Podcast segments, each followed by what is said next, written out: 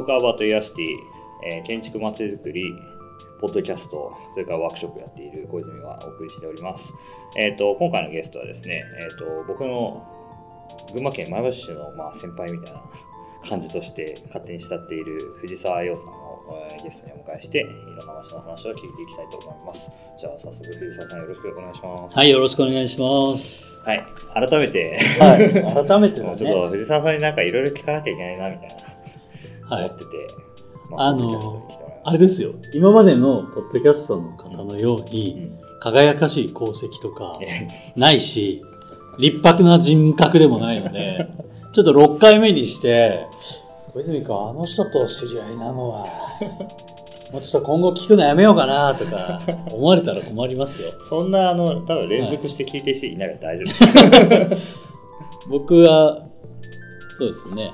まあ、あの、群馬県前橋市で生まれ育ってはい。18まで。はい。急に自己紹介が始まる。まあ全然いいっす。全然自己紹介してください。あ、なるほど。あえっと、そっか、普通に自己紹介。今、あの、えー40歳で都内で、えっと、プランニング、広告制作会社とかで、あ広告制作会社でプランニングとか、あとアートディレクションやってる藤沢と申します。私40歳には見えないですけどね。本当？僕より年下に見えます。それは、まあ、正直ちょっと、俺だって初めて会った時から上だと思ってたからうん、ずっとかしこまってたら、めっちゃ下だった。全いくつだっ然け今？34っすよ。ほら、めっちゃ下じゃないです6個ぐか。らい下。でも僕ね、あの、だ先輩風吹かせられない。はい全然いいっすよ。はいかせたい人っているじゃないですか。あ難しいです。できない。いや、いいっすよ。そんな構えなくていいんで。はいで、それでですね、今は東京に、まあ、あ、そうです。企業にまあ働いてる。はい。デザイン、デザインをやってるっていうよりかは、プランナーというか企画をする側って感じそうですね。えっと、職種的にはプランナーです。ただ、あの、プランニングしながら、あの、まあ、AD 的な役割っていうのはできるので、うんそこを見ながらます。だから同じプランナーという肩書きでも、もっと全然リズムでいく人もいるし、うん。もっとタレント使えばええやんっていう人もいるけど、僕はあんまりそういう方向じゃなくて、まあ、自分がずっとこれからお話しするうん〇〇部とかもそうなんですけど、デザインとコミュニケーションというところをやっぱ主軸にプランニングをしたいって考えているタイプですね。もともと藤沢さんって、まあ、東京の大学を出て、出てないです。中中退？あ、中退出たといえば出てます。ドロップアウトしたり。ヨーロッパ あの日大の理工学部であ、全然関係ない理工学部だったんですか？そうですあ、そうなんだ。土木工学科。ええあ、そうだったどっちかといえばちょっと近い。確かに。僕はだから下を作って、はいはいはい。皆さん上を作るわけじゃん。はいはいはいそんな感じです。えー、何年生までいたんですか？ねえっとね、正確に言うと4年目で3年生ですね。えー、そこまでいたのに辞めちゃったって感じだったんです3年になった時点で、うんめちゃくちゃ勉強が難しくなって、ああ、まあ大体そうですよね。後半から専門化しますからね。普通にもう物理がついていけなくなったんで、ああ。あ、無理だと思ってやめました。割と、割と普通に勉強がついていけなくて辞めちゃったっていうあ感じのコミュニケーションがどうとかそういうんじゃなくて、俺はこれがしたいんだとか言ってあ、全然全然そんなんじゃないです。あの勉強が普通についていけないからやめました。辛い 理由が割といやいや、辛無理ですもん。あんな難しいことやんの。まあ土木は普通に結構ね流体力学とかそういうふうにやさすがらなきゃいけないじゃないですか流体力学だの、水理学だの、土質力学だの、いや下の方のばっかりですけど、うん全然わかんなくなってきて、やめました。確かにな建築はあのこんなこと言うとあれですけどいい加減なんでいい加減でも来たよ。いや本当にあの構造とか、うん。まあ、環境とかそういうエンジニア側に行けば、うん。まああのもちろんそういう計算必要ですし、うん。あのまあ、設計者というか衣装でももちろん必要なんですけどどちらかというと衣装の人たちはなんか結構分分離融合って言ったら聞こえですけど、まあ、何でも考えろみたいな。カルチャーのことも分かれとかうん。歴史のことも考えろとか、まあ、もちろん法規とかが、まあ、将来的にはっていうか建築家になったら分からないけないから国語みたいなのだしまあもちろん理系的な部分ももちろんあるんですけどまあアートみたいな。めっちゃ総合的なんですね、建築の方って。うん、いうのがまあ理想っすけどね。でもあの小泉君のツイッターとか見てると、やっぱりその興味の分野が幅広いし、うん。いろんなところになんかなんていうのかな頭を置いてるというところで、たまにたまにというかいつも感心して見てます。あなるほどなって。いやいやもうね浅く広くが取り柄でまあなんかそういう業界に行けてよかったなみたいな。まあでもプランナーも一緒なんですけどね、うん。浅く広くいろんなことを知ってないとプランニングできないんで。ね。まあ、あとは流行も知らないとな、うん。そうっすよね。そういう意味で言ったら僕らよりかなりなんていうのかな、ウォッチしてないといけない流行みたいなのあったりするじゃないですか。そうですね。まあだいぶ分野は違うけどうん。広くウォッチをしてます、でその後はどうしたんですか？大学中退して。おえっと桑沢デザイン研究所ででビジュアルデザイン。もともと僕はその在学中も、うん。あの全然方向は違うんですけどエロゲーを作ってたんですよ。へえエロゲーの秋エ葉原。ロゲーって作れるんですか？えっと同まあ人ゲームってやつ当時は同人ゲームです。で秋葉原住んでたんで、うん。そこら辺で起業した仲間と、うん。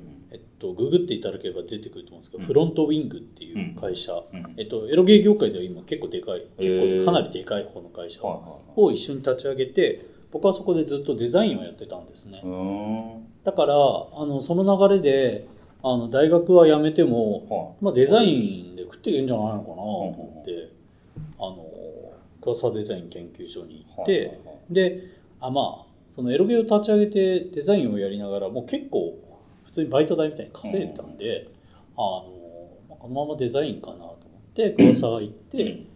で桑沢在学中にいろいろ箱物の仕事とかももらえるようになってたんで、へ結構そこら辺であこれはもう就職じゃないと、えうん。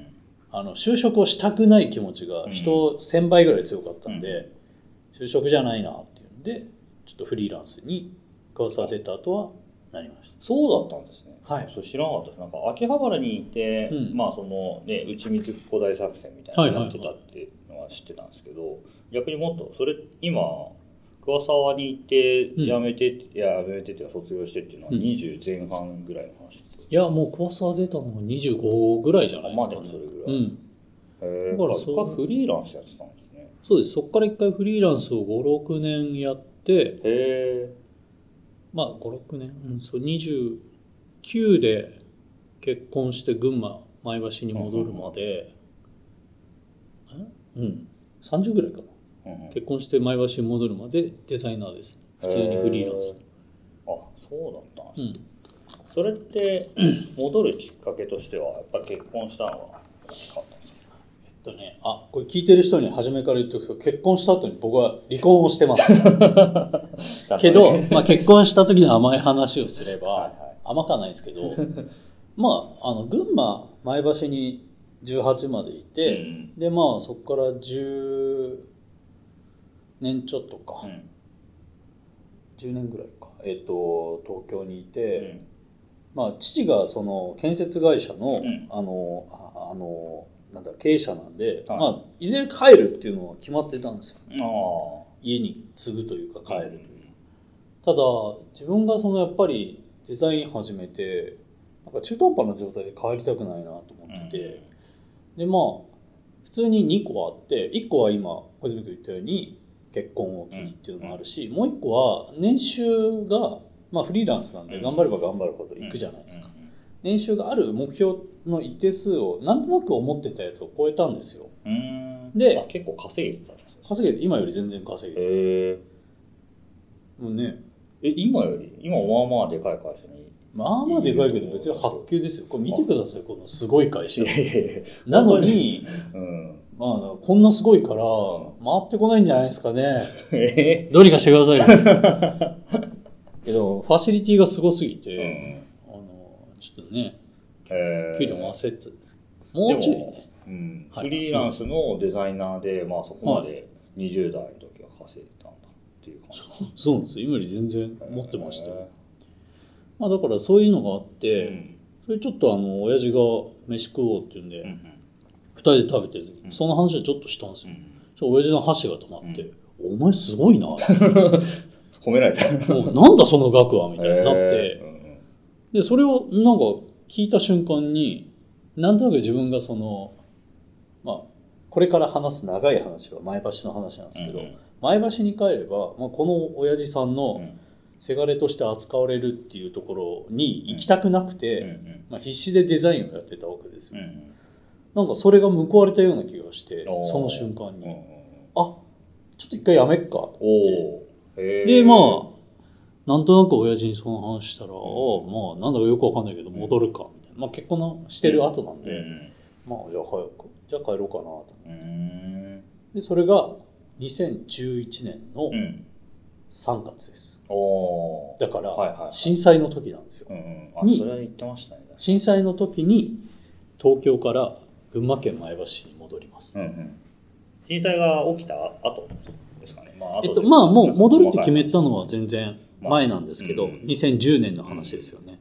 で2011年の日付で言うと3月の20日に戻るはずだったんですね。だからもうあと10日ぐらいを、まあ東京で遊んで暮らそうよみたいな感じになったらうん。震災が起きちゃったんですよね。だからすごいなんて言うんだろう。あんまり良くないタイミングで群馬に引っ越しをしなければいけなかった、うんまあ、引っ越しの話は大変だったんですけど、うん。帰ってからもやっぱり震災後で計画停電とかもあったのあでー。すごい、まあ、なんていうんですか街の雰囲気も暗いし、まあ、僕らだってねいろいろうん。原原発の話とかもニュースで見ながら緊張感のある毎日だったんで、もう帰ってからあの大変でしたよね。なんか生活が変わりすぎる上に。住む場所が変わってあまあその前で言えば結婚をして住む場所が変わって職が変わって、う震災が起きてるわけですよ。だからもう全部が変わっちゃってものすごいね向こうに行ってからうん。半年ぐらいは結構、まあ、大変だったのもあるし、うん。気分的にもずっと沈んでる感じでした。でなんだろう。これどっからその話に？いや。大前提としてあはい。全然いいですよこれ僕がずっと喋ってますけど、は群馬県な僕はなんで呼ばれたかって話もなんかこれ聞いてる方に伝わってないわけじゃないいあそれはねなんで呼ばれたかっていう理由は別にあんまりいいんですか？そんなないんで。あなんで？あそう ないっていうか、まあ僕が、なんていうんですかね、その聞きたい街の話を、まあ、聞いていって、うん。で、まあ結構こう街づくりとかを、まあ、僕はややるというか、うん。まあ、街づくりという、まあ、ある種の業界みたいにいる中として、うん。その、いい街をみんな作ろうとするわけじゃないですか。うん。うん。でだけどいい街って何みたいな話があって、でそれはまあコンテクストにもよりますし、うん。まあ、人にもよるし、うん。その街それぞれの背景にももちろんよるんですけど、うん。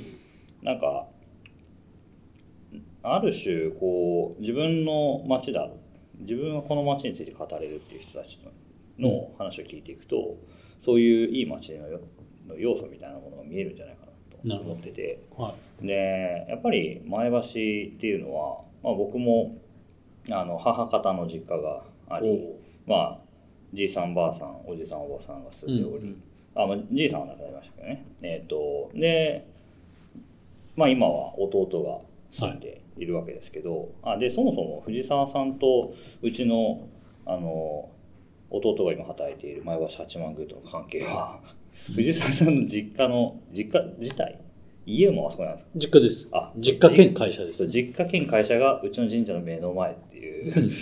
ほぼ目の前ほぼだし目の前。僕はもう子供の頃からずーっとあの神社と公園で遊んでました。ああありがたい。なんか絶対こうすれ違ってそうですね。そうですよねあの高校生ぐらいの藤沢青年と僕のなんか小学生ぐらいの時の そっかそれぐらい違お正う月とかね。あまあ6歳ぐらいだからそれぐらいかなって感じですけど、そうそう。まあ近いっていうのもあったしそのあじゃあちょっと僕のその前橋に関わ関わるというか関わり直すみたいな感じなんですけど僕にとっては、うん。あのやっぱりじいさんばあさんの家みたいな。まあ藤沢さんはずっとこううん仕事というか家業みたいなものがあるからはい。そんなにこうなんていうのかな田舎みたいなものが別にあるわけじゃないのかもしれないんですけどはい。やっぱりその僕は愛知県に住んでて、まあ、うん。親は群馬県、えー生まれ育ちだけど、まあ、僕が生まれてしばらくしあのちょっとしたらもう愛知県でずっとこう僕は育ってきてると、引っ越してる、でやっぱり群馬っていうとそのじいさんばあさんに会いに行くというか里帰りなわけですよね、はいはいはい。だからその前橋八幡宮というその神社をうん。やっているにもかかわらず、うん。まあそのお正月とか お盆とかそういうタイミングでしか知らなくて、うん。町のことは全然知らないんですよね。まあだから、そううん、その子供の頃の前橋の町っていうのはなんだろう。じいさんがたまに連れてってくれるこう観光堂とかはい本屋はい。とかぐらいしかなくてあとはすずらんとか。うんうんやっぱりなんかその街がどうなっているとかその関わるみたいな、まあ、商店街の商売をやってるわけでもないっていうのもあるんですけど、うん。あの知らなくて。であの僕も震災後石巻っていうところに住んでいて、で前橋とはだからそのバイトというか初詣のバイトみたいな感じで毎年手伝ってはいたものの、その全くポイントピンポイントでしかな,、かったと。でもなんかやっぱりずっとその商店街が寂れていくのも見ているし見ているというか、なんか元気ないなって元気ない地方都市のイメージだったんですよね前橋は。でなんか関わりたいなその神社もなんとかしたいなと。でまあそういうふうに思ってた、えー時に自分の弟がその神社を手伝って働くことにななったと。ででまあ弟はさらに僕より接点が薄いわけですよね前橋にとって、まあ、ずっと愛知県で生まれそうだ。まあ生まれたのは前橋の病院ですけど、はい。それは里帰り出産みたいなもんであの育ちからずっと、あの愛知県なんで。で愛知県の大学を出て、えー愛知県のメーカーで働いてっていう感じだったのでまあ東京に来たこともないしあの住んでたこともないし前橋なんてもちろん住んでないっていう。うんでこれは結構まあ孤立するだろうなっていうのももちろんあったし逆に言うと弟が入ることによって僕にとっての接点もそれによって増えるといいなと思うんったんですよね、うん前橋という町とか前橋という八幡宮という神社と。でそういうことを思ってた時にたまたま石僕がその時いた石巻であのまあ藤田さんの後輩筋にあたるうん。矢吹と小川っていう矢吹と小川。あのポンコツ大学生に会うんですよね。二大問題児 そうそうそうそう。はでまあ紆余曲紆余曲折でたまたま彼らが石巻に来てて、いはい。あのシルクスクリーンの版だけ持ってみんなの T シャツにこう「ファック東京」ってこうするわけですよ。なんか。やばいっすよね。やばい。狂ってるんだけど、まあ、彼らをまあ彼らとそこで出会ってはい。でじゃあその年の正月に僕が前橋に行った時に、えー、とその2人とあと竹内薬人というはい。男と、まあ、知り合って。でその時は本当に街角で、まあ、大晦日の夜に会って握手して終わりみたいな。飲みにも行ってないみたいな。ええ。でだけどその薬人君とうん。その後の、まあなんていうのかなつながりをこう作って行くたびにまあ会うみたいな。ことをしながら、えー藤沢さんを紹介してもらうみたいな、まあ、はい薬人に紹介してもらったのか誰に紹介してもらったのかわかんないですけどまあその時藤沢さんがやっていた、えーハイタッチカールですか。はいはい。解散ライブが明日あるよって言って。はいはいはいはい。来ましたね。広瀬川沿いのなんかライブハウスだか廃墟だかわかんない。廃墟ですね。廃墟。廃墟でライブをやりまそうしそうそう。そこで知り合って、えー、まあ、今に至るみたいな感じだったんですけど、やっぱりその、藤沢さんを起点にした、その若者の、なんかネットワークっていうか、まあ、この人ハブだなって思って、うんうん。だからそこでなんか知り合えたことはすごい良かったなと。あもう一個言うとその時なんか建築学会が主催してたコンペみたいなのがあってありましたね。でそれがうちの神社を取り囲むまあ三角数というか、はいあのエリアのが対象だったんで、まあ、いろんな人にこう僕はなんかちょっとヒアリングする気持ちがちょっとあってで藤沢さんに会ったあなるほどね。あそういえばその時期ですうんうねん、まあもう結構前ですけどね。2000何年ぐらいかなあれ。うん。15年とか2016年とかぐらいかな3年、うんうん。4年前だと思うんですけど。まあまあそういうきっかけがあって、まあ、知り合ったっていう。でやっぱりそれだったら前橋の話はね、あの藤沢さんに聞かないとなっていうのがまあ強いて言えば、うん。こうポッドキャストを撮りましょうよって言った理由かもしれないですけど。話が長くなった、そうですね。えーっと2011年さっき僕うん震災の年に帰ったって言って半年うつうつとしてて、うんうん。2012年の初めぐらいに前橋まる部うんを発足っていうのが年表的なところです。うんうん。で2012年から、えーっと2017年の末ぐあの4月ぐらいまでか、うんまあまる部をやっててそこから、えーっと東京に僕一人で帰ってきてるっていう流れがあります。でもう東京に帰ってきて3年弱なんですけど、やっぱり今あの小泉さん言ったように3年経ってみるとやっぱりよくわかるのが確かにハブだったなっていうところと、あのこれはうぬぼれでも何でもなくてやっぱり僕がいなくなってから、うん。そこら辺のいわゆる本当の意味での市民活動みたいなのがなくなったっていうところは、まあ岡君とかも言ってるんで多分まあ勘違いとかうぬぼれじゃなく、うん。もったいないことをしたなっていうのがやっぱり一番気持ちとしては大きいうんですね、うん。今は。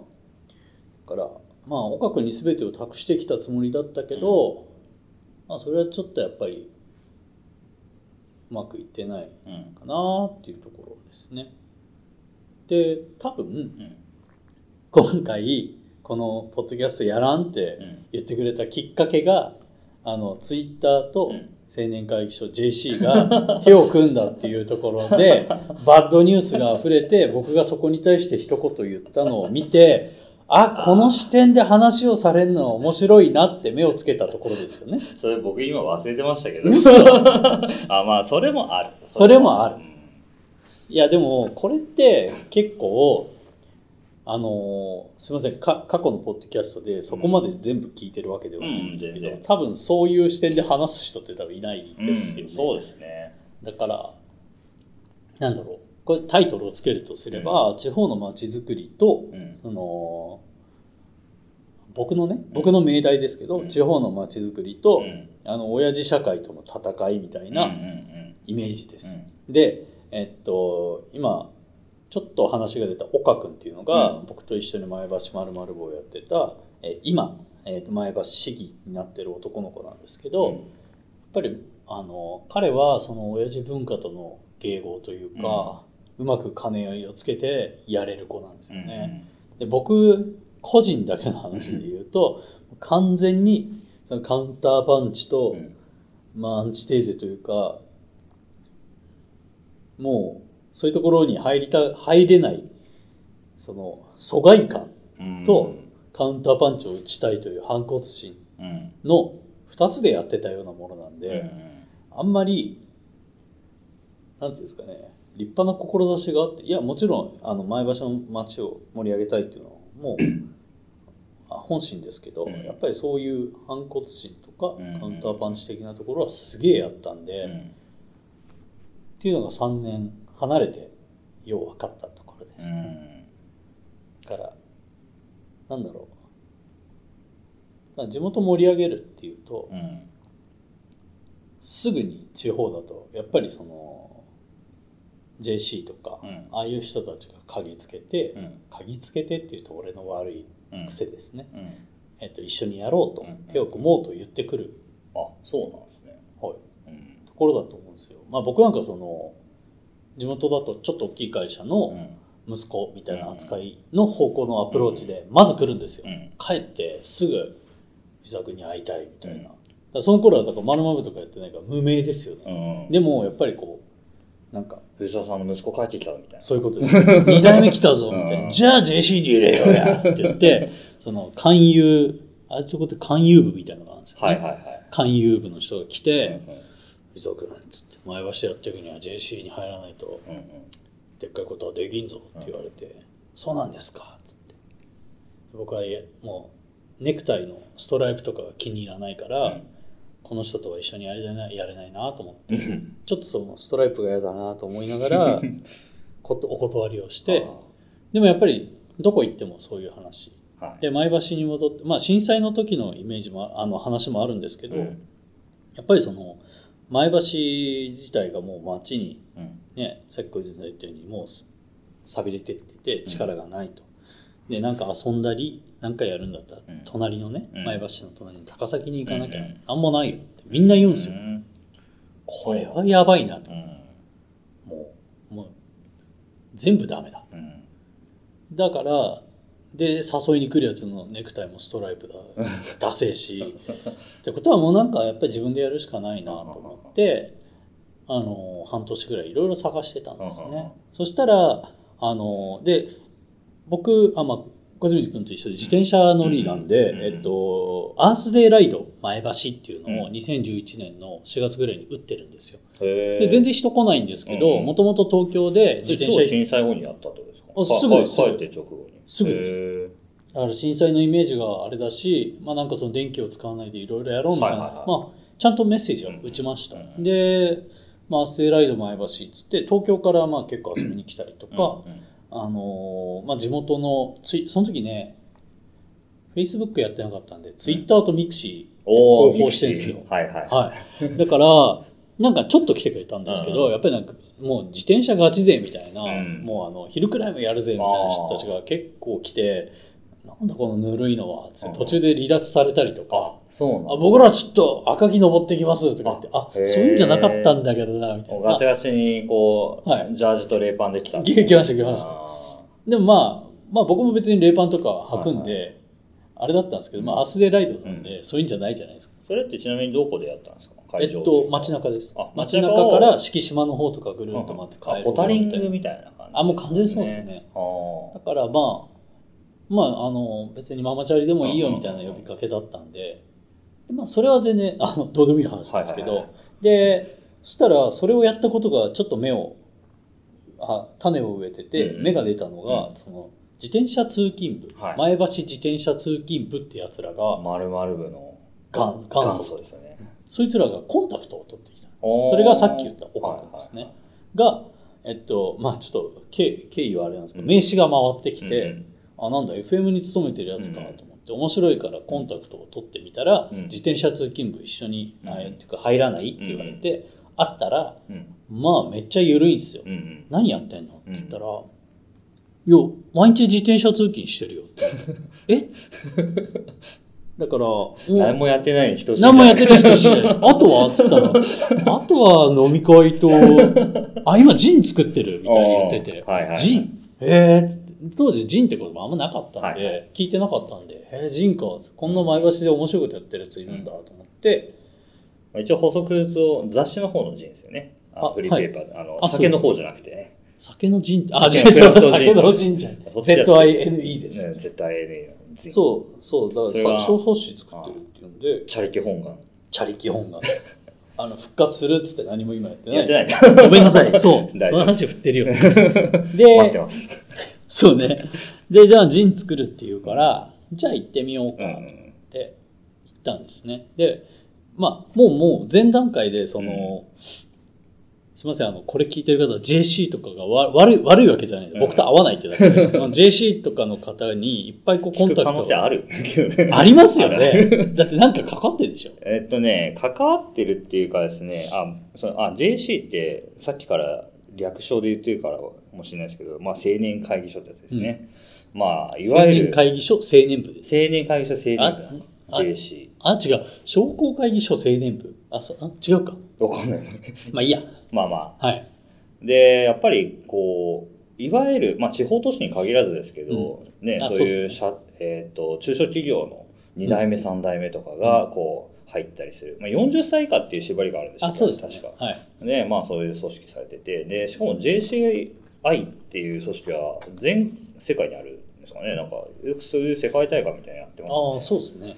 で、まあまあ、そうですね。まあ仕事的にまあ、その関わりがある人たちの JC だったり、うん。元 JC だったり、あと結構、石巻の時の友達とか、うん。まあ同世代とかが、JC の活動うん。でなんかなんていうのかなこれ聞いたらあの完全にあ俺のことだと思う人がいるかもしれないけど、うん。あのライブとかをこう主催したりフェスみたいな音楽フェス、まあ、うん。石巻だからと当うんうんうん。時結構そういうのはあのやっぱ起こす人が多くてでうん。その中でやっぱり地元の若手が、ね、東京で昔 DJ やってたけどその帰って 花屋で働きながらはあの花屋って実家業を継ぎながら、うんうん。その面白いことやろうっていい。う。うん。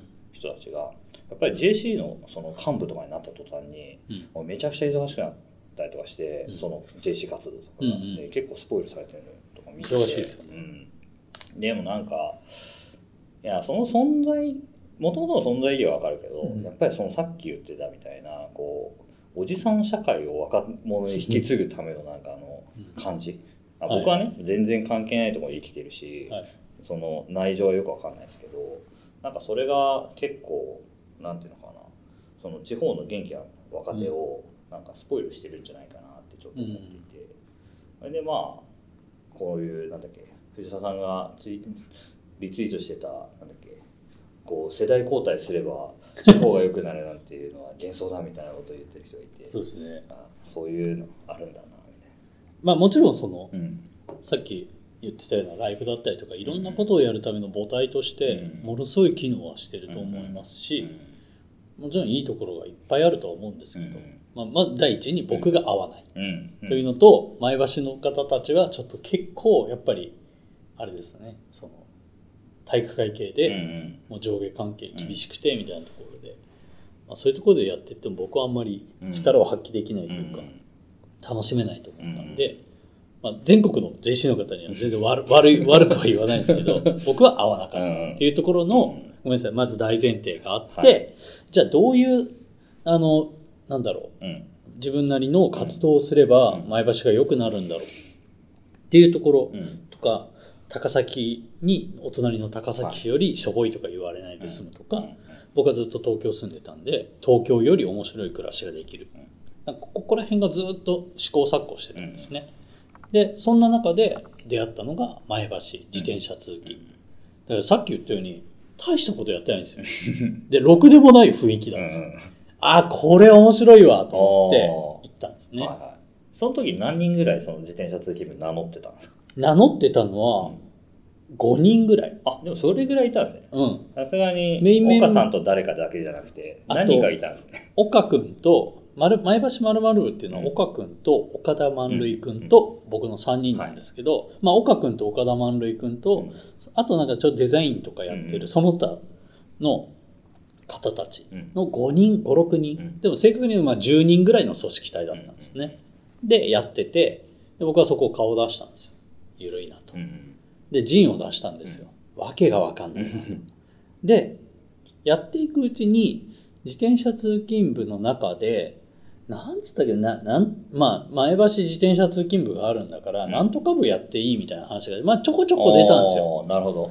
だからまああの実態と違いますけど、はい。まあカレー部やろうとか、はいはいはい。まあ、ビービール飲むからビール部やろうとかはい。言い出した人がいて、ああだったらなんかこれいいなと、うんまず組織じゃないってところが僕良かった、あまあ組織なんですけど、うん。その緩すぎる感じの、まあなんていうんですかツイッター的なつながり、緩くつながってるってツイッターよく言うじゃないですか。なんかあの感じいいなと思ってて、でも僕はそのいろんな反骨心があったんで、あの組織を作りたくないって思ってたんですね。で、組織を作り作らなければ、例えば定例会とかやんなくて済むし、まあなんかめんどくさい連絡とかもしなくて済むんで、じゃあ僕はなんとなく思ってたのがプラットフォームなんだよなって思って、みんながなんかできるための母体というかなんかこうシステムが作りゃいいんだよなと思ってたところで、いろんな部活が出てきたんで、で一個一個作っていくっていうのもあんま興味ねえなって思ったんですね。だからとでなんか寒い日にふとこうチャリ乗ってて、うん。あここ〇〇ってすればいろんな人たちが前橋を舞台に活動してくれるんじゃないのかなと思ってて、で僕はそのあんまり社会的な意義とかうん。持たせたくなかったし、うん。なんか当時そのアーツ前橋、うんうん。今はまあちょっと有名になってますけど、ができる時だったんでなんかアー。トなんで街づくりみたいはいはいなは風潮があったりとか、うんそういう人が集まってきてて僕そこにも馴染めなかったんいで。あアートでもないんだよなと思ってたんで、あめっちゃ一般の人が参加できて、うん。社会的意義もなくて組織にならないって思ってたら、前橋まる部ってすげえすっきりしたんですよ。で僕はまる部をやってるって言いながらもいろんな人たちにこう進めて、うん。その人がなんかポンと起こしてまあそこは組織になりますけど、うんポンと起こしてくれれば、まあ、僕は組織体の長にならなくて済むから、うんこれやうんうん。自分の責任がないシステムを作んなきゃあかんと思ってて、でもそれが結構それが2012年の初めで、うん。そこからちょいちょい言い始めたら3ヶ月ぐらいあんまりレスないんですよね、うん。ずっと言ってたら、ま、町の人たちうん。の有名な町の中で有名なブロガーのうん。坊さんのうん。春光さん。そんな人いるんですね。あ知らないですか？知らない。あともない。あの大連寺っていう、はい。あのー町の中にあるお寺の、はいはい商店街。そううん。寺ですね。のう、ん。で彼は今やってるかわかんないですけどなんかうん。結構前橋のこと街中の、うん。例えば新店舗できれば、うん取材行って紹介するようなブログやってて街中のこと例えば「なんとか」ってお店ができたら「なんとか」ってググると、うん。いつもそこがヒットするんですよ。だそれぐらいそういうブロガーの人いましたね確かに。昔なんかそうそうそう。めちゃくちゃなんかオフィシャルの情報より先にそうそうそうそうそう。テキストサイト出てくるみたいな。いやマジで街中のそういう人がいて、はいはい。その人がえっとねバッティングセ前橋バッティングセンター部っていうのを始めてくれたんですよ。へでそれがまあそういうタイプの人がやると、はい。あなんか面白そうなことやってるやついるじゃんって、えまあ当然ブログにも書いてくれる。そうそうそういうことですよ、うん。でそこからポコポコポコって部活生まれてってあるよあるよという間に半年もしない間に前橋全部っていうイベントをやったんです。全部の部活で全部ですね、でまあいろんな部活を集めてうん。プレゼン大会しようよみたいなのをやってでその辺りからやっぱ市長とかが来てくれるようになって、でまあ地元で一番重要なうん。うん手段としての上毛新聞。はいはい。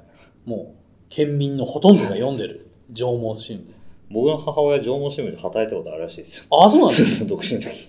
なるほどね。だからもう前毎日とか朝日とかよりも全然うん。ねうん影響力があるんで、うん。縄文新聞を、だから縄文新聞に結構取り上げられるようになってやっぱりね前橋とかそんなに面白いネタないから、うんいつも縄文新聞来るんですよ僕。なるほど。新しい部活補足しましたか？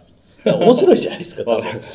僕も石巻に住んでた時はあの、石巻日々新聞と河北新報石巻支社の人たちが絶対イベント来てくれましたね。そうそうなんですよね。そう。だからそれがねなんかやっぱり加速しますよね、うん。活動が、うん。そうすると僕ら Facebook 当時 Facebook しか有効な SNS なかったんで、うん。まあ、Twitter とかインスタはちょっと違ったんで、うんえっと Facebook やってる人もあやってない人もやっぱり新聞とか見てきてくれて、それでやっぱり2012年の末から2014年ぐらいまでがもうピークで超盛り上がって、その年に NHK とかあとはフジテレビの、なんだっけ「ノンストップ」っていうバラ,、はいバラエティーなのかな、に取り上げてもらったりとかででそこからその前橋のみならず全国の方から問い合わせが来て、あのまあ、今は全然もうみんな収束しちゃってますけど、うん。一応 60, 60何箇所前橋〇〇部じゃなくて、はい。そのなんだろう別府〇〇部とか、はいは厚みの〇〇部とか〇〇部コミュニティがものすごい急に広がったんですね、だからそこら辺がやっぱみんな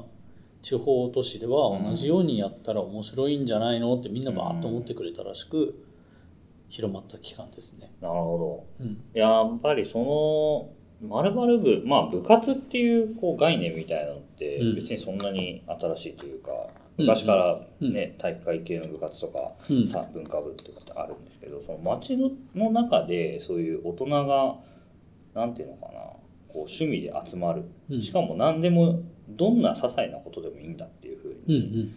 できたプラットフォームってやっぱりその〇〇部が作った功績が大きいなと思ってて、うん。結構やっぱり仕事的な文脈でもうん。なんかここでなんとか部みたいなの作りたいんですけど、いやもちろん前橋〇〇部っていうコンテクストは全く知らない人とかでも、うんうんそういうなんか人が、まあ、地域の人たちが集まってコミュニティを作るような〇〇部みたいなものをこう作りたいと、うんうん。まあ、言われるんですけどだからまあそういう言葉としてすごく浸透してるのはいいんだけどやっぱり一方でそのなんだろうバッティングセンター部みたいな何にも役に立たないけどその人たちがただ集まりたいみたいな、うん。その自発的な動き、はい。っていうのとこうフレームをこっちが作ってあげてこれやってねっていう頼むと思って運命の差があると思ってて。そうですね、うん。はい。やっぱりその本当になんだろう街を遊ぶ大人の部活みたいなやつじゃないですか,、だからそのフレームじゃなくて、えー勝手に生まれてくるものになんとなくこう看板をつけるというか、うん。表札をつけるみたいなか活動がやっぱりそのまあ時代的なフィットもあったのかもしれないですけどそうですね。うん、なんか全国に広まっていったんだろうなと思って。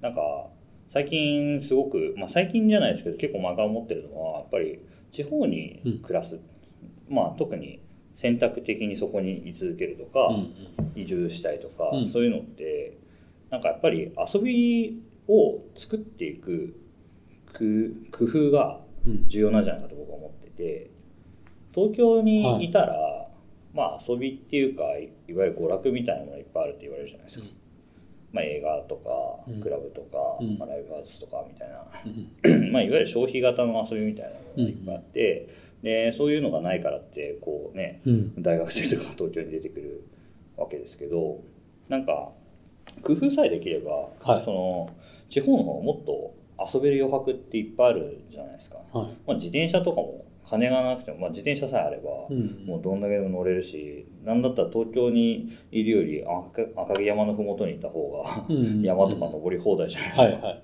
とか釣りとか、うんまあ、スキーとかスノーアボードとか。クティビティは全然あります。うん、でまあアウトドアスポーツだけじゃなくて街の歴史をこうディグるみたいなこととか、なんか僕が好きなのは前橋パフェ部とか。うんうん。あの、うん。純喫茶に行ってパフェ食べるだけはいみたいな、あれとかもなんかやっぱり何もないなって思ってたところにも純喫茶ぐらいはいくつかあったりとかして、だからそれを掘ってあの遊ぶみたいな、うん。それはそれをブログに書いてもいいしインスタに上げるでも何でもいいんですけどアウトプットは。はい。なんかそうやって楽しめる仲間とその楽しみ方？うん。みたいなものをこういかに見つけて共有するかみたいなのがあれば、なんかやっぱ心の豊かさっていうかうん。地方に住んでてもあの全然別に俺東京羨ましいと思ってないけどみたいなうん。風に言えるんじゃないかなと思ってて。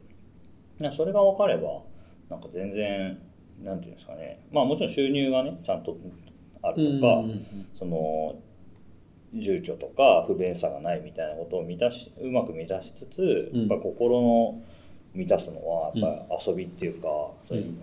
遊ぶためのやっぱ工夫をどれだけできるかなんじゃないかなと思ってまるまる部とかはねなんかまさに工夫工夫してたんだろうなと思って。そうですね。言い忘れたけど結局その〇〇部っていう着眼点に行ったのが、うん。前橋って想像を絶するほど観光資源みたいなものがないんですよ、ね。あえっと例えば、まあ、B 級グルメみたいなのもないし、うん。観光地、うん。回って楽しいような場所もないし、遊ぶ場所もないんですよ。それだと多分そのなんだ戦争で結構その拠点みたいなところがあったんで焼かれちゃったから、はいは一回その歴史的なバックボーンがまっさらになっいて、はい例えばあの近くで言えば桐生とかだと、はい。やっぱり古い町並みが残ってるとかをうまく若い子が、あのなんていうんですかねそこをね生かして遊んでたりするんですけど、前橋ってそういうものがないんですよ。だから結局本当にあの友達が東京から遊び来てうん。前橋来てくれても、連れて行くのってうん。渋川の温泉だったりとか、うん。伊香保だったり、はいまあ、伊香保ですね。伊香保だったりとか、草津とか。そう。まあ草津まで行けないです2時間 とか。まあ、やっぱり高崎のちょっといい店とか、ないんですよ。だから前橋の街中でうん。面白いよって言ってうん。案内する場所もなければ、まあ、何よりもその誇りに思ってないうん。から前橋の街中に連れて行こうなんて誰も思わないんですよ。うんだからあこれ何もないなと。うん。ないない尽くしだと。うんでも逆に考えるとなんかやっぱり面白いやつはいるわけですよ、うんさっきの自転車通勤部みたいな発想になるやつもいる、だったらここじゃんと。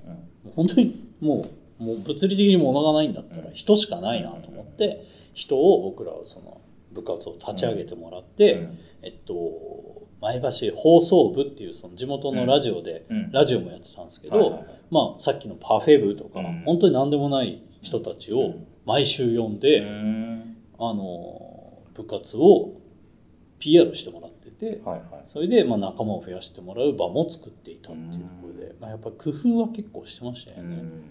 部部室って名前のうん。その拠点はを、まあ、初めはコワーキング作りたいっていうのを作ったんですけど、まあ、どっちかというと部室って名前にしたのはいろんな部活をする人の拠点にしてほしいというところで、あの僕らが運営してた、うん。えーコミュニティスペースみたいなところがあったり、で最初はい。から借りたわけじゃない、えっと、すげえ細かい話をすれば、さっき話に出た竹内役人君が一棟借りてるんですよ。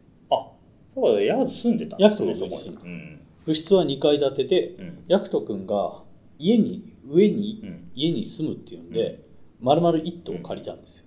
で上と下で家賃を分けて、下を俺らがその一棟分の家賃の半分を役人に払ってたんですようね、ん。でもめちゃくちゃ安いですよ、ね。一棟借りて5万だった。安い。で僕らは下だからうん。2万5千払ってたんですよ。ただまあ2万5千って、あの僕と岡君と岡田君の3人で割ると1人8000円じゃないですか、まあこれぐらいの贅沢な遊びならいけるだろうって言って まあ始めたんですよね。フィットネスジムに払うぐらいの感じですよそうそう僕今7600円ぐらいセントられる。そう。あまあ確かにそうですね、うん。だからさっき言ったように東京と、うん。あのー地方の遊び方の違いっていうのは、うん。今もう本当にうん。分かりやすく出たんですけど、うん。僕今フィットネスからやってますけど物質がないから、うん。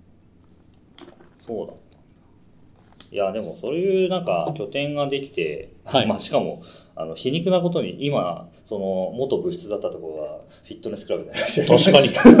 クソひどいじゃないですかそれ。だからもうもう パーソナルトレーニングジムかなんかでまあフィットネネスですね。確かに分かりやすくん。僕らの市民活動がなくなったところにうん。フィットネスが入りましたね、まあでもそれはなねタイミング的にヤクトも出てみたいな、あれそうですね。あそこは中央商店街えっとね弁天商店街弁天商店街か。弁天通り商店街、い、やーそうなんかあでもね僕は前は通った部室時代だった頃前は通ったことありますけど、えー部室として活動してる中に入ったことはなかっああもったいねたでもそうもったいないですよね。なんか覗いたらあれですよね。なんか SNK かなんかの筐体ありましたよね。そうそう。アーケードゲームの。あのゲーセンのゲーム機をそのまんま置いてたり。そうそうそうあれはもう完全にあれ。100%僕だけの趣味 なんで。すよまなあ本当に。いタタイトルは何だったんですかあれは？やあれもいっぱい僕僕あ。ネオジオの格闘ゲームはい,、いっぱい持ってるんで、うんうん。だからいつもこう差し替えあて。あれ差し替えたらいろいろ使えるんですか？そうですよ。ああれはあのシールが貼ってあるだけなんですかこの技とかの？あそうそうですそうです。画面のそうですそうです。だからあれは中のを差し替えれば、うんうん。ゲームが変わるんですよ。ロムみたいな。そう。でシールはそのゲームに合わせて貼ってるだけです、あそうなんですね。その筐体そのものは変わらない変わらない。へーいいっすね。ああれはちなみに今どこにあるんですか？今群馬の知り合いの、うん。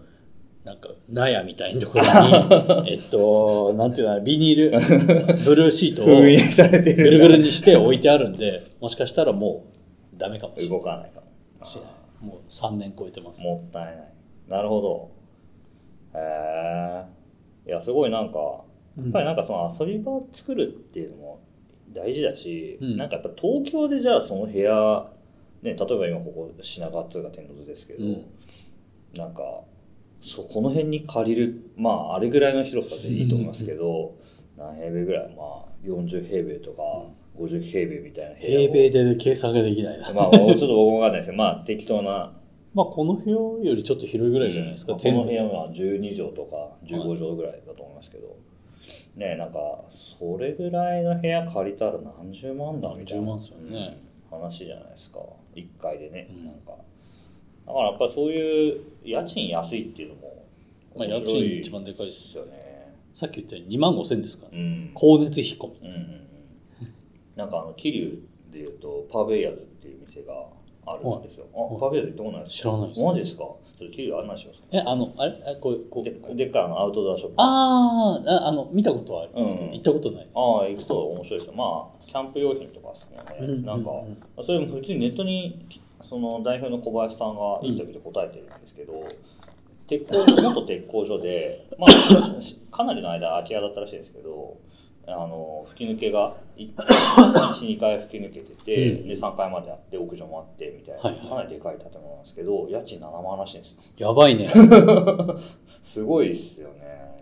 まああんまり建物側にはほぼ手を加えてなくて、うん。中にテントがそのまま張れたりとか、まあ、海外の超でかいコットンのテントとか、うんうん。そういうのが張れる場所を探してったら、まあ、たまたま桐生のがあったから 店を作ったっていう話なんですけど、なんか家賃が安いっていうのは結構メリットだなみたいな。でパーベアーズとかはね東京から、うん。まあ、わざわざ行ったりとか。まあもちろんもともとのそのオーナーのうん。そのネットワークとかその、うん。趣味の良さみたいなのがあるから引きつける部分もあったと思うんですけど、なんかそういうなんか僕も本当前橋にね一箇所なんか借りてもいいなってちょっと思ってます、うん。やっぱり値段的にね、うん。いけますよね。そうそう。その弟まあ弟というか実家？はまあ社務所なんですけど、はい。なまあ泊まる部屋も、はい。まああるわけでもないし、はい。おじさん夫婦が住んでてまあばあさん、まあ、ばあさんちょっとあの老人ホームに入っちゃいましたけど。あそこ住んでるんですか？うん住んでます。よあのあれですね。こういう色の壁のいやいやいや。建物。いやいやそうそうじゃないです。よ白いあの鳥居からなんだろう、うん。神社を出て出て左。まっすぐまっすぐ行って左あ白いっけ？白いあじゃあ俺の記憶が違う、うん。でも場所はわかります、うんはいはい。50メートルぐらいの手前のところが社務所ですけど、そうそうそう。まあ住んでますけど、まあ、広い割にねなんかこうなんだろう僕が自由に使えるわけでもないじゃないですか、当然。だからなんかあの三角巣と呼んでいるそのうん神社の周りの三角ん。形状のち地域の中でなんかそういう場所なり作れればいいなって思って。うんうんうん。のとああとはなんかその前橋まる部自体はねさっきの役人が2代目部長になってうんうん。まあ全くなくなったわけではないと思いますし、うん。続いているんだけど今なんかうん。あの、まあ、役人とかそのさらに後輩筋にあたるやつらが 作っているうん。花園っていう 謎拠点があって、はい。そこもねなんかそれこそうちの神社っつうか社務所の隣、真裏ですよ、真裏っすよ。うん、どうでした？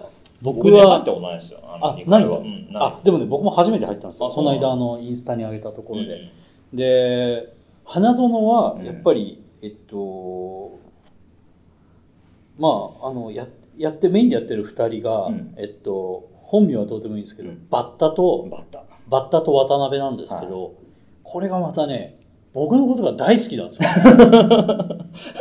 だからバッタ男で。バッタ男です。うんバッタも渡辺も男で20いくつだっけ？27と29だ。ああバッタが27でうんうん。渡辺が29かな。うん。なんですけどやっぱり渡辺さん会ったことないですよね。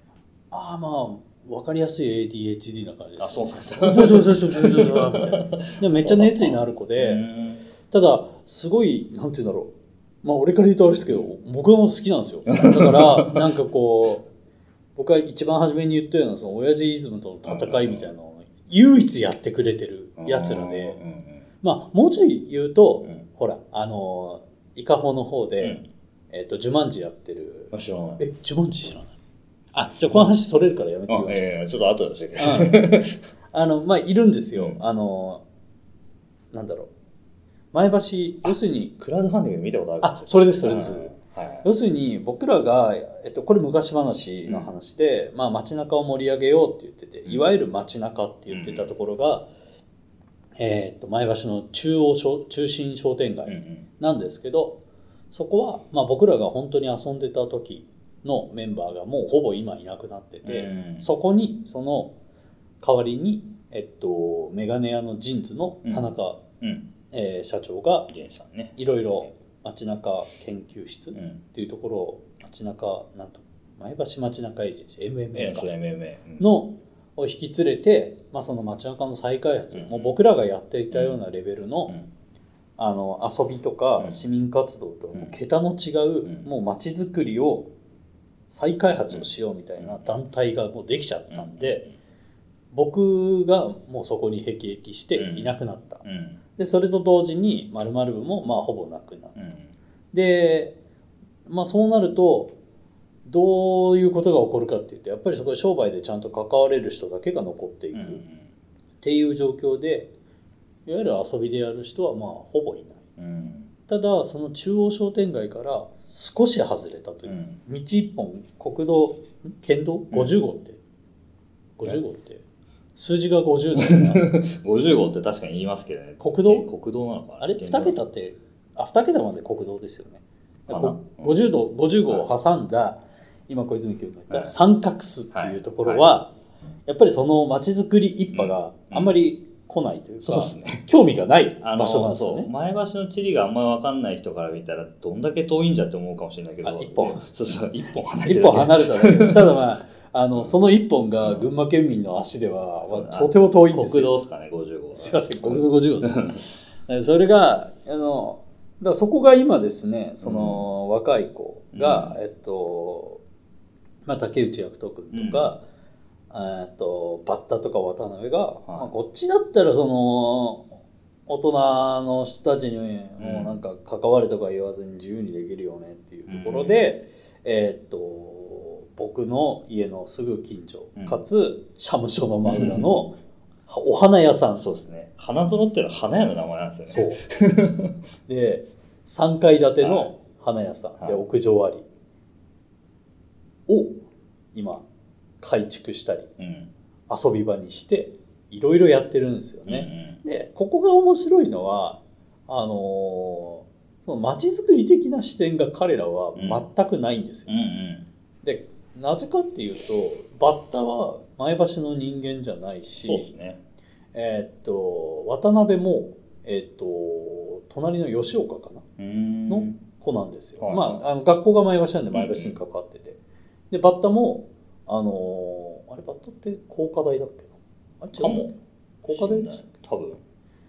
で、竹内役人も、えーっと、陸奥の子じゃないですか、うん。青森の。でバッタもヤクトもムツなんですよ。ねそうなんです。あの二人は偶然なんだけど、あの、同じ陸奥なんですよ。だから、そこでメインでやってるみんなが前橋と縁がないからうん、街づくりをやろうっていうところとは全然違う視点で今盛り上がってるっていうところが面白いし、だから唯一のあのインディペンデントな存在で、うん。あのやってるんだなと思って、だから僕はその前橋を何か言う時にうん。街づくりやってるやつもういないよねって言っちゃうんですけど、うん。あの子たちは全然街づくりの視点じゃないからうん。無視してるとかじゃなくて、リスペクトの意味でそっちに含めないでやってるって楽しそうだなと思っています、たださっき言ったように僕のことがすごい好きなんで あのそっちの派閥とか大人に対して常にファックを言ってるんですよ。はいはい。そこがめちゃくちゃ面白くて。うんだからだからね、街中のコムっていう建物に対して、あそこは一番綺麗な公衆便所ですよって言ってて、やべえなお前って、それ、それに本人たち言わない方がいいよって怒るよって。普通に怒りますよね。僕行ったことないから、うん。どういう場所なのって言ったら、あそこは一番綺麗なトイレですって言うから、いや、お前なんかお世話になってなかったって。っていうかね彼らの友達は結構働いてる働いてます。だからね、やっぱりあの子たちうはん。自由なんですよね。そうね。そういうことも。で、かつ、そっち派閥は仲いいじゃないですか。うん。あの MMA の人たち、あ面白いなと思って僕はさんあの見に行ってうん。してます。いやーなんか花園はうん。なんか、本当にまあ僕のねその実家の真裏ですけど、まあ、僕も別に、まあ、住んでたわけじゃないんでそこのうん。奥さんとかは別に知らないんですけど、あそこの花屋の奥さんのマインドが素晴らしいいややばいっすよあの人。うんは普通のなんか、い。何でも受け入れる。うんあのめちゃくちゃは流行ってる花屋でもないし流行ってる普通の街の花屋、うんなんかしろ洒落たものは特にない花流行ってない部類の花屋ですね。はい。なんだけど、その2階をなんか、激安？激安っつうか、これ言っていいの無料？無無料？なんじゃない？うん、あのダメだったら、あの、と教えて。なんかいやどういどうなんですかでも、ね表だって言われてない。ただで住んでるうん。えさそれこそな、何、ヤクトとかも住んでたんでしたっけ？あの数年前までやって。数年前でで今はね、バッタとかかももう出ちゃってるから、なんかね、住んでるやつがい20ないの？いや、24、学生とか5のが住んでる。ヒデってやつが住うんでました。でもなんかね、まあ、僕もだからインスタとかで見る限りですけど、ん。なんかすごいこう普通の狭いアパートみたいな部屋にこう何十何人いてこうフリースタイルのラップバトルしてるみたいな感じですよね。そうで、彼らは自分たちのことを花園のファミリアって呼ぶんですよ。だからなんかファミリーを増やそうみたいな。で、渡辺の方が、えっと、教育者なんで、あそうなんですそうなんですよ。先生なんですよ、あ現役のそうなんだだから、すげえな。なんて言うんだろう、その教育軸ではいはい人を集めてるんですようね。んあの、例えば、あの、なんだろう、ドロップアウトしちゃった子だったりとか、はいはまああの学校ついてない子、うんついていけない子とかもうんどんどん呼び集めて、うんそこでなんか授業できたらいいじゃんとか、うんだからもう僕らがやってきたおじさんたちのうん。街づくり軸とは全然違うところで、うん彼らうはん。街を舞台に楽しんでくれてるんですよ。いやーいいっすよね。面白いっす。うん。うん。なんか僕もこう街づくりやってますとか街づくり仕事にしますみたいなこと言うんですけど、うんやっぱりいわゆるなんていうのかなこうマスタープランというか計画型の街づくりっていうのじゃなくて市民側で起こっている市民駆動で起こっているうん。ことがどれだけ多いかどれだけ質が豊かかみたいなことの方がいい街だと思っている部分があって、まあ、桐生とかもさっきも言った町だから親父の方の実家桐生なんで、うん。それもじいさんばあさんが亡くなってからうん。そのあ要するにそうあのそれまではだから結局、ね、よく言ってるんですけど墓参りとじいさんばあさんの家にしかいないから、うんまあ、ほぼ軟禁状態でつまらんみたいな。なんかもう冬に行けば寒い家だしなんかねテレビ見てるしかないみたいな。桐生悪の花の舞台ですよね。あそうなんですか。あれ？そうですよね。あみ読んでなかった。あれ？おあれ誰ですっけ？推し？推し？なんとか集合。うんうん先生の。推し。推し？推し？推しみ集合。推しみ集合、うん。あそうなんだ桐生が舞台ですよ、まあ、うん。桐生山に囲まれてうつうつとしてる男女の舞台で、あそうなんだ。こっから出たいみたいな話、えー。あ山で囲まれてんじゃないですか。囲まれてます街が。うん。だからなんかそれをなんかもう嫌だっていううつうつとした話なんですけど。あまずいやいやでもねそういう雰囲気はあったんですけど、あのまあ、じゃあそのもう年にまあ要するにね親父の実家が空き家になってうん。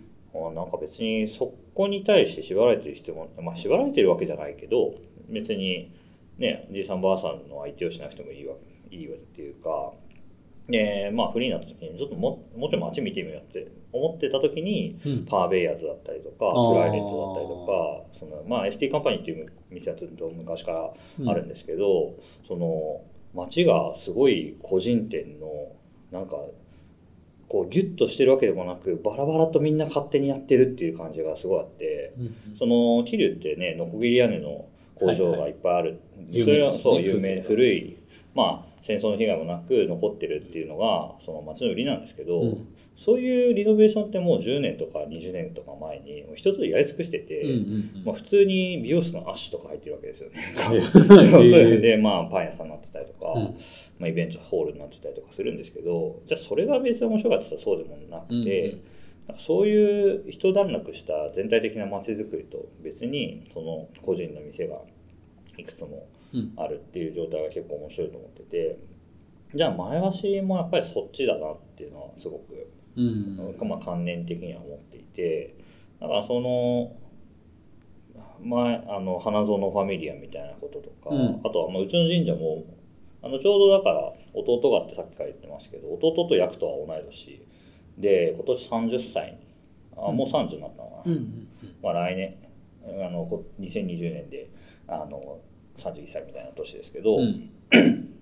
なんかそういう若手がこう伸び伸びできる場所っつうかうん。だけあればいいかなと思ってて、うん。その街づくりの舞台になってないこっち側の三角巣うん。うちの神社を中心とした三角巣みたいなのがなんかそういう雰囲気だけを作ることができるとうん。いいんじゃないかな。なんかうん。まあその一個として自分もじゃあ場所を借りるとかうん。そういうのはあるかもしれないしじゃあヤクトがこれからビールの醸造所を作るとか、うんうん。その手伝いをするとか、うん。あと若手がなんか店やりたいんですよとか言ってたらもう一緒に探してあげて交交渉してあげるみたいな。ことはできればいいかなとあ思って。てあの藤沢さんがさっき言ってた前橋街中エージェンシー田中仁さんでやっていることとかも、僕はその結構あれは全国的に見るとめちゃ稀な事例なんですよ。うん。その田中仁さん、まあ、ジンズの田中仁さんは、まあ、すごい特殊化というかそのまあもともと多分建築好き。そうん。そえー、とジンズの本社自体も、えー2000年代とかに、まあ、はい。有名な建築家が作っ青木淳さんという建築家が作っていてでか前橋の外れの？そうそうそうああ白い建物うん、そうそうそう、はいはいはい。あれ結構当時話題になってる、まあ僕はもう直接見たことはないですけど、はい。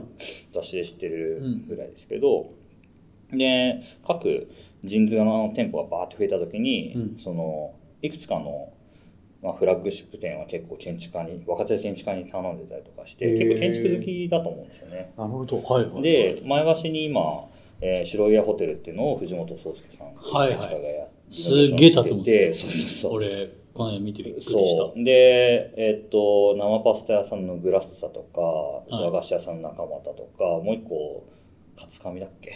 あ。まあとんかつ屋さんとか。潰れました早っ。行こうと思ったね。勝也さんだけ潰れました。あそうなんだ。早っ。でもまあその3つも、うん。まあ建築家？結構、うーん。あの夢夢というかあの実実力のある建築家が作っていて、でそのブランデごめんなィングさい。潰れました？嘘かな？潰れますかもしれないですマジ？だって潰れるんだったら3末でしょうん。あどうなんだろう。決算とか関係ない。でもなくなるとは聞きました。あそうなんです、ね、はいはい。まあまあそれはどうですけど。別に一回食っときゃね。そう。でそのいわゆるその故郷に錦を飾る的な、うん。そのね実業家が何かうん。地元に作るっていうのは別に珍しいことじゃないんですけどそれって昔は美術館作るとかなんとかホール作るとか、はいはい。まあ、わかんない。福武ホールとかあるじゃないですか、はいはい。ああまああとはねまあそれこそ福武さんだったらこうあの瀬戸内海の島丸ごとそのアートの島にしちゃうとか、まあ、そういうパターンあると思うんですけどああいうなんていうのかな限りなくこうリノベーションみたいなものとかちっちゃいスケールのものをいこう短期間にどんどん作ってでうん。外から、まあ、外からというか、まあ、人を入れてその例えば地方だったらこのぐらいで一緒じゃなくてまあそのそれなりにレベルが高いって言ったら変ですけど、あの味のものを入れてきたりとかそのブランディングをしながらそうやっていくみたいなことはそのいわゆる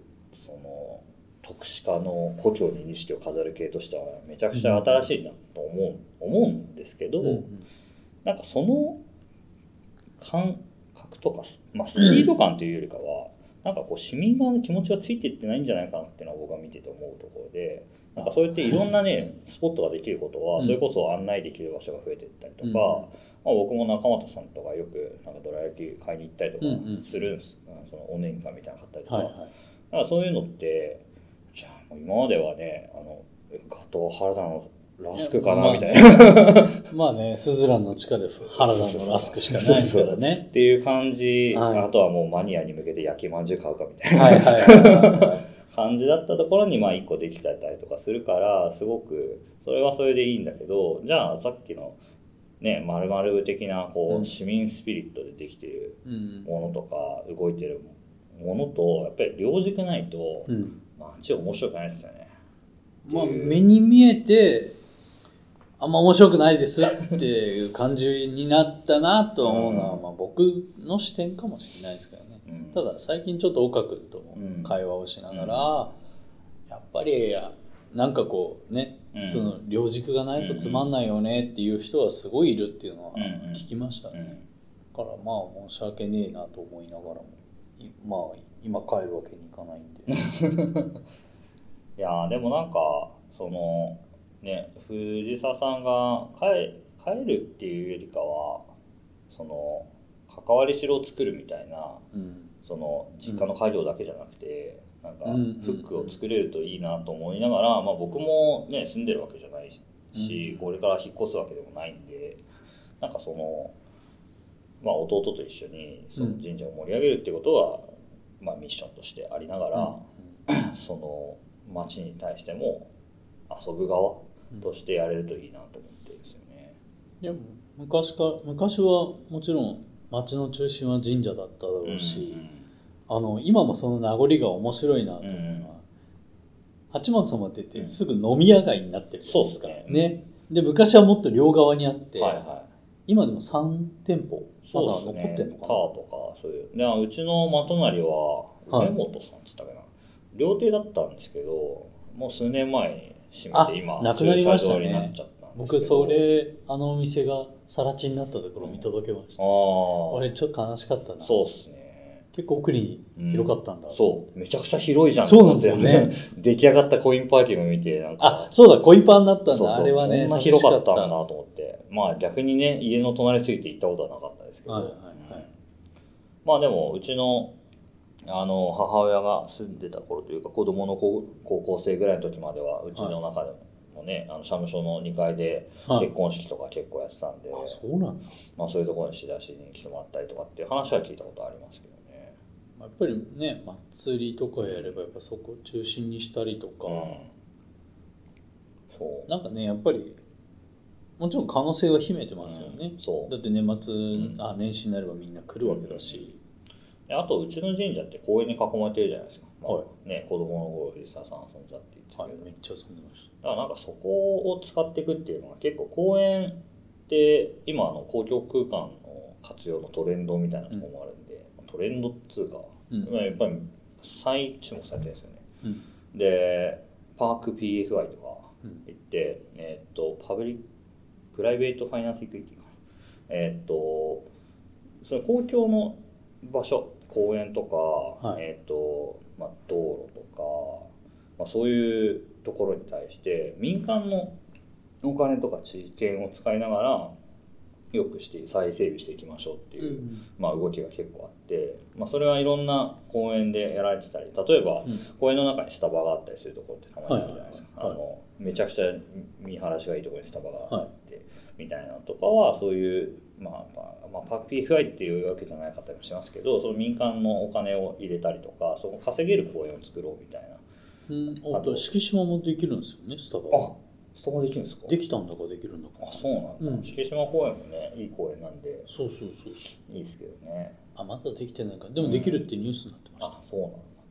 できればスタバじゃないのが入ってほしかったなとか。え建築系の人からはい。してみるとスタバってあんま好きじゃない？のそういう好きじゃないという、まあ、建築っていうよりかですね、うん。そのもちろんその熊健吾さんがねはいはい。スタバのフラッグシップ店作るとかっていう意味で言うと、まあ、建築単体としては美しいスタバもあったりとかすると思うんですけどはい。やっぱりそのカフェとか、えークラフトビールとか、うん。そういうのってやっぱりどんだけネイバーフッド型かっていうか、うんうんうん。その地域密着型っつったらダサいけど、うんうんうん。そのね面白い感じかどうかっていうのはもはやローカルとどれだけつながってるかみたいな感じじゃないですか、うん。うんやっぱりスタバとかもそういうのはね活動としてやってるかもしれないですけどもうグローバルブランドなんで、うん。まあ難しいですよ。うん、だし別にそこならでのコーヒーがうまいわけでもないし、ずいぶん前にやっぱあまあ好きだったんでポートランド行った時とかはやっぱりスターバックス使わないみたいな人は普通に言ってましたからね。そうそう。だからそういう主張みたいな。うん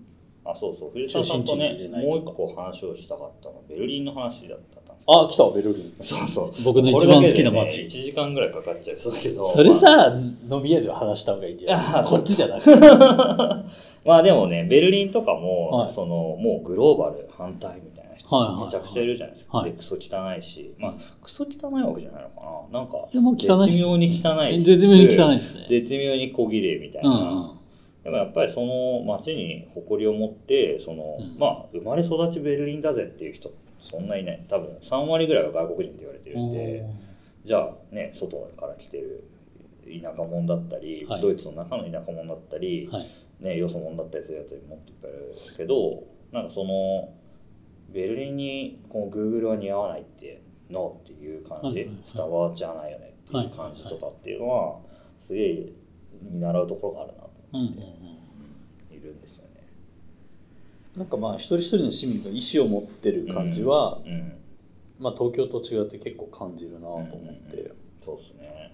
まあ別に一人一人と喋っ僕は英語もドイツ語もできないんで 喋ったことはないですけど、うん。なんとなく感じたなっていう、でも結構そういう人は多かったですね。ああ。全然話それるかもしれないけど、うん。はいベルリンでスーツ着てる人ほぼ見なかった、ああ、そうかもしれない。俺それびっくりしましたね、う結構真ん中のラインとか使ってて、はいはいはい。多分オフィス街に近くにいたんだろうけど、うん。全然見ないな、うんなんでこの街はこんななんだろああ、でもですね。う、ちょっと特徴、なんかですね、うん。えーっと、そこはでも結構はっきりした格差があって、うん。まあ、もちろんベルリンにもスーツ着て働いているような人たち当然そういう会社も当然あると思うんで、格差、うん。えっ、とまあそれは僕とか藤沢さんがその時見なかったっていうだけなのかもしれないですけど、うん。えっ、とドイツってやっぱり東西格差がめちゃめちゃあるんですよね。はいはいはい。で旧東ドイツだった、まあ、ベルリンだったりライプツィヒだったりっていうのは、はい。やっぱりまあ、未だにこう所得が低いうん。側で、ほとんどは、えー西米西ドイツうん。であの大企業はあるしでなおかつその、えーちょどういうじょ、えー、と市場なのかちょっと分かんないですけどドイツの、まあ、いわゆる東証一部みたいな、うんそういう上場企業っていうのは全部西ドイツにあるらしいんですよね。なるほど。もう 100%, 100西ドイツだし100%そすごいですうね。ねその中でもまあとりわけそのバイエルン州、うん。えー、とシュツトガルトとかかな、ちょっとサミにあげますあ、全然いいです。あ、ごめんなさい。ちょっとね、正確な冷えてきて。名前がわかんないと恥ずかしいな。編集で。編集します。で、まあそういうマイエルン州がやっぱり、あ、ごめんなさい、ミュミュミュンヘンですね。ミュンヘンがその州都なんですけど、まあ、そこに BMW とかアウディとか、はいはい。もうプーマとか、いろんなあ企業がああそうですね。はいはい。集中してて、はいもうドイツのあの産産業通貨あの外貨はほぼそこが稼いでるって言われてるぐらい、うん。まあ、一極集まあ、経済的にはですけどね。うん。一極集中してる、まあ首都はベルリンなんでだだしやっぱりカルチャー的にもベルリンがいいと、だしなんかさらにベルリンの中でも尖ってる人たちはもうベルリンはもう面白くないとうん。クラブとかそういうストリートカルチャーみたいうんなやつは、アートとか。もうライプツィヒの方が熱い時あそうなん多分ねだライプツィヒ今僕らみたいな素人が言っても全然なんかないと思うんですよね。あ っていうぐらい、まあでももすげえ尖ってる人たち一見何もないところにいたりするから、ライプツィヒだしさらにもっと東のワルシャワとか、うん。ポまあ、ポーランドですけど、うん。とかに移ってるっていう話はへその物価の上昇物価というか家賃の上昇の話も聞きますもんねベルリンは。ジェントリフィケーションがどんどん起こっちゃって、ミュンヘンとかに比べたら多分全然安いんですけどベルリンとかは、はいはいはい。家賃とでも、まあ、東京よりも安いと思うんですけど、うん。まあ、家全然ないよとか、うん。もう人気だしうんうん。そのスタートアップ企業とかも結構はいはい。多いから、まあ、シリコンバレーからうん。みんな移ってきてる、シリコンバレーとか家賃ゲロ高なんらし。いですよはいはい。なんかよく言うんですけど、まあ、よく言うと聞いた話なんですけど、はい。年収3000万円あってもサンフランシスコに住めないってああ言われる、なんかうん。ワンルームみたいなところに住めない。はいみたい。な、だからねウーバーの運転手とかは、うん。あの2時間とか3時間かけて車に来てでえ昼間仕事ウーバー運転して帰る、はい。ホームレスの地めちゃくちゃ多いらしいし。まあそれぐらいこう世界中でジェントリフ、まあ、ジェントリフィケーションっていうのか分かんないですけどそのサンフランシスコの場合は、まあでも家賃がめちゃくちゃ上がっちゃってでそういう人たまあハッカーとかアーティストみたいなやつらはやっぱり家賃が安くて広く使えて自由に暮らせるところにっていうので、ヨーロッパだとベルリンとかに移ってきてるっていう話を聞きましたけどね。うんまあ、ロンドンとかにいたやつもブレグジットの影響とかがあって、まあ、ベルリンに来てるとかいう話があったりするんですけど、まあ、ちょっとその辺はそんなに詳しくないんでわかんないですけどいや十分詳しいなって今まあまあいろいろちょっっと調べて。普通の人より絶対詳しいですもんね。まあちょっとあの高城剛ウォッチャーなんで僕あなるほどね。そこか。まあとかね。はいはあーでもまあそれぐらいやっぱり世界中で人の移動ってのは起こっているうん。し、そのジェントリフィケーションっていうのはやっぱりすごいあの慎重にやっていかないと、いうん。なんかやっぱり前橋みたいなこう一種の地方都市でも結構簡単に起こっちゃうんじゃないかなみたいな、うんうんうん。なんか綺麗な街とかこうブランディングされたいい、まあ、街みたいはい。なものを確率的なものを目指していけばいくほどじゃあすぐあのおしゃれな店できました。あじゃあそれに向けてマンション作ったろみたいな感じで、マンションできましたとか言って、うん。さっきの花園みたいな行かれたやつらがいる いる場所がなくなっちゃったりとかして、はいはいはいあの追い出されちゃうんじゃないかなみたいな。追い出されてるから自分で嫌になっちゃう。うん。だからねある種わかんないけど藤沢さんは別に追い出されたわけじゃないと思うけどなんかちょっとだけ嫌になっちゃって、なんか出てきたみたいなところもあるんじゃないかな。って勝手に思ってますけどね。うん。一つ目僕の話で言うと、うん。一番は初めの話ですけど僕はそのやっぱり地方で何かやるにはその親父社会への適応ができなかった、なんとなく乗っ取られたような気分になって、うん。でそこに対抗する術を、ん。あの前橋にいた6年間で出し尽くしてたんですよ、うん。はい。街づくりからアイドルまでうん。ややって、うん。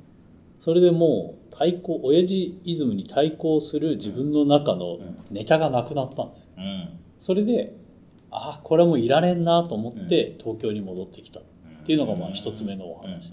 で2つ目、えっと、僕がいなくなったのもあの後もやっぱりいろんな人たちが例えばプレイヤーで言うと片貝幸輝君うん。幸輝君とか、まあ、バッタもそうですよね、新潟出ちゃったりとか、えっと、今度、えっと、さっきちょろっと言ったイカホデの方でやる、うん。いろいろやってるジュマンジうん。の一星君とか、えっと、もう一人あ誰だっけな。え？一緒にやってる子も東京に出てきちゃうんですよ今度。ああそうなんだ。とかやっぱりそのでまあヤクトもうん。ほぼほぼ今街中の活動みたいなのやってないので、結局ねみんなねちょっと嫌になっちゃってうん。出てきてるっていうところはありますね。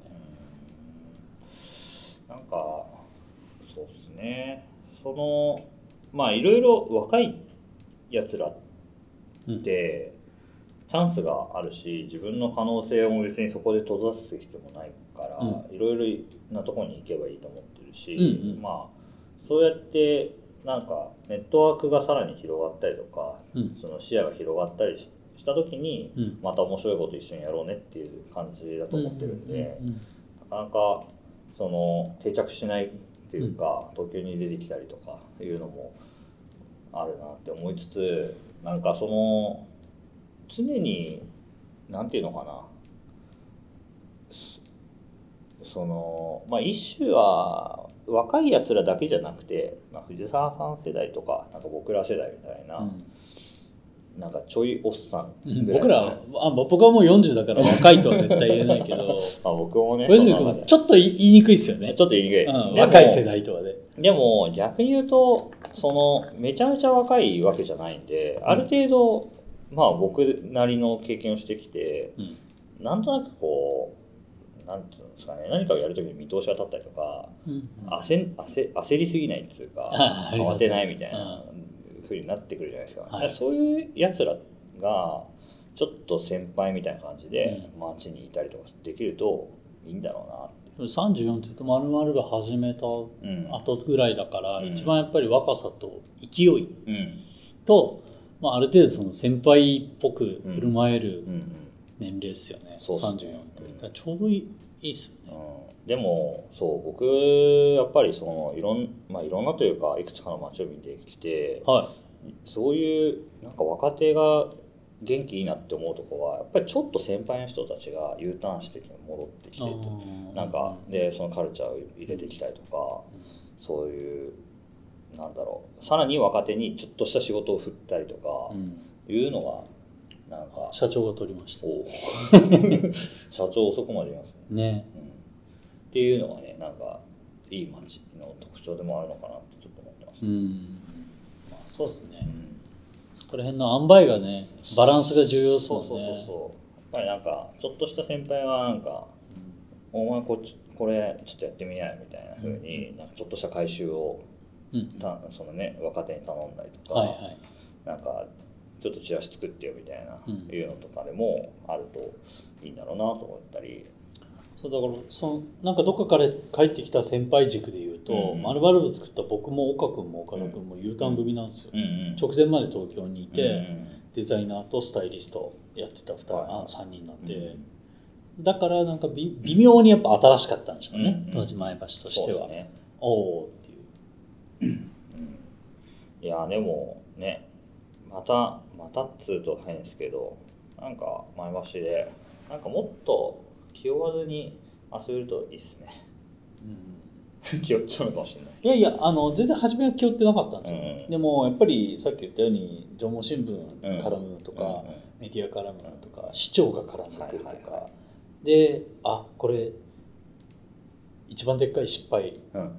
特区の話してないじゃないですか、まあ、昔話はあんましたくないですけど、特区の話とかが出てきて、やっぱり町の人とか絡んで、まあ、はっきり言うとすごい期待を受けたわけですよね。うん。で特区はやっぱりお金を使っちゃったんで期待をされるに決まってるんですけど、そういう失敗を経てやっぱり気負ってしまって、あこうやんなきゃとかね町の人もやっぱそう見てくるんで、うん。それはやっぱりまあ、今もねまたもし戻ったとしたら別にうまくはまたこのこういなせるとは思うんですけど、うんあの時はやっぱりね悩んじゃいましたね、うん。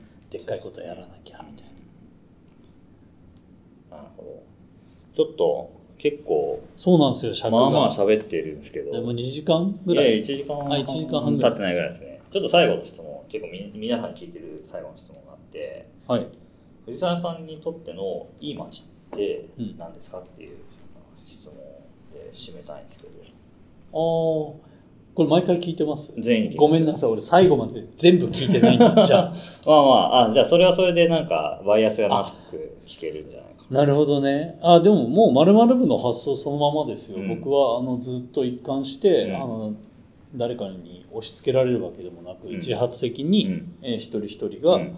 えー主体的にこう何かを、うんことを起こせるような環境が揃っていて、うんあれ？これもしかして判を押したような答えになってる？なってない。なってない。でもまあ あの〇〇部のプラットフォームと一緒でまあ本当にな、はいなんもあのこうやってほしいっていうわけではなく、はい。こうやりたい。はい。ね、〇〇部って〇〇したいを形にしようがキャッチコピーなんですけど、うんうんなんかしたいと思ったらパッと始められる、うんで始められるまではいいんですけど、それを町の人たちが何の否定もしないで、うん。あいいじゃんやりなよ。うん、うんじゃああの例えばそこの空き家安いから紹介するよとか、そういう相乗効果があって、まあ、何かやりたい人がパンとやれる、うん。さらにそこを後押しする人がいるっていうような街が僕にとっていい街かなと思ってて。うん。まるまる部やってる時はそれが構築できかけてたうん。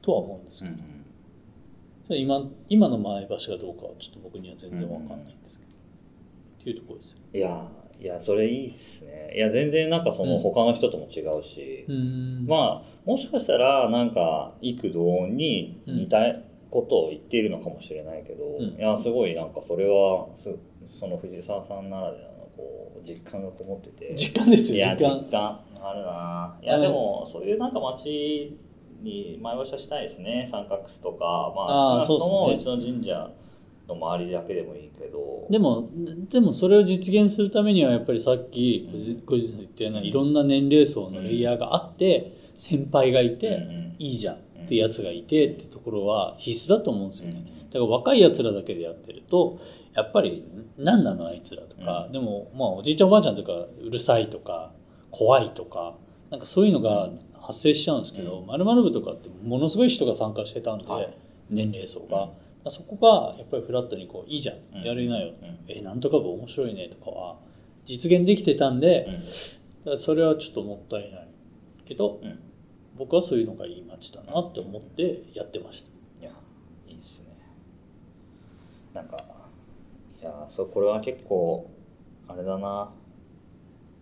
うんなんかやっぱじ実装していくために、うん。まあ時間まあなんか街のやっぱりこうフェーズみたいなのが波みたいなのがあるとすると、なんかこう丸々が盛り上がった時と、まあ、うん藤沢さんが東京に戻ってきた時とみたいななんかまた次のこう波をこう捕まえていく時になんかそういうことを意識してやれたりとか、うん。逆に多分丸々系でもなくその、えー前橋町中エージェンシー系でもなくまた全然違うところから出てきたやつらがいた時になんかなんていうのかな抱き込むわけでもなく排斥するわけでもなく「おいいよね。なんかあいつらがやってることもうん。面白いよね」っていうふうに言える感じを作れたらいいですね。そうでもその第三勢力みたいなのが出てくる気配は今ね あの、まあ、SNS を見てる限りないんですよ。だからやっぱりそこら辺うがん。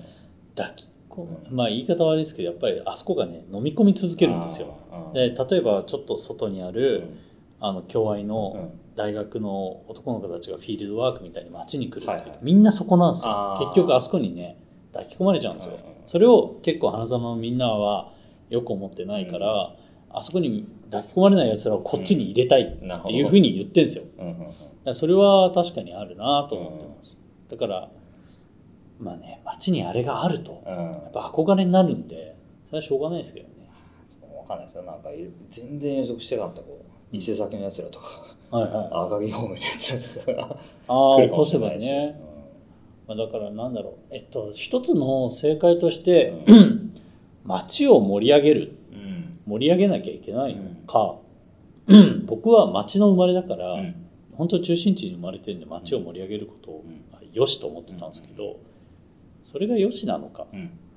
さっき言ったような赤城の方で何か起こるとか、なんかもっと郊外の方で起こるとか、さっき言ってた呪文字とかは郊外で起こってるんですけど、なんかそういう方が健全なのか、うん。町にこだわっているから、うん。そういういわゆるなんか歪みが生まれてんじゃないかなとか思う。うん。外に出ると思っています。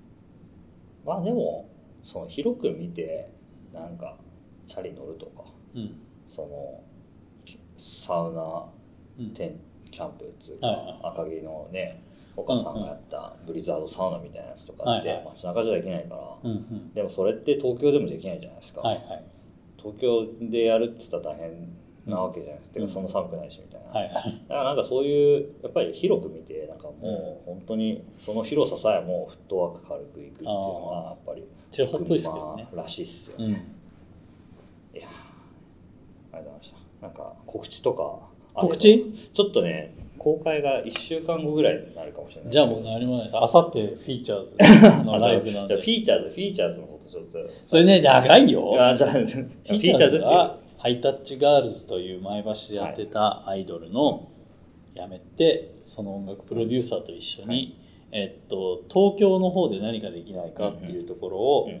以前ハイタッチガールズは地方うでん。何かする、うん。普通の女の子っていうコンセプトでやってたんですけどフィーチャーズは僕と音楽プロデューサーの川上くんが東京に出てきてるので、うん。東京の方で普通の音楽活動バンド活動とかアイドルとかとは全然違うカルチャーを作るっていう視点で、はい。音楽を主軸に据えるっていうところまで考えながらやってる音楽グループでただハイタッチガールズの流れがあるんでアイドルみたいに見られがちなんですけど僕らはもうアイドルには全然興味がないのでじゃあどうなるんかなっていうのが今の段階なるほもうね試行錯誤をずっとしてるんですよ。はい多分見ててわかると思うんですけど定まんないんで。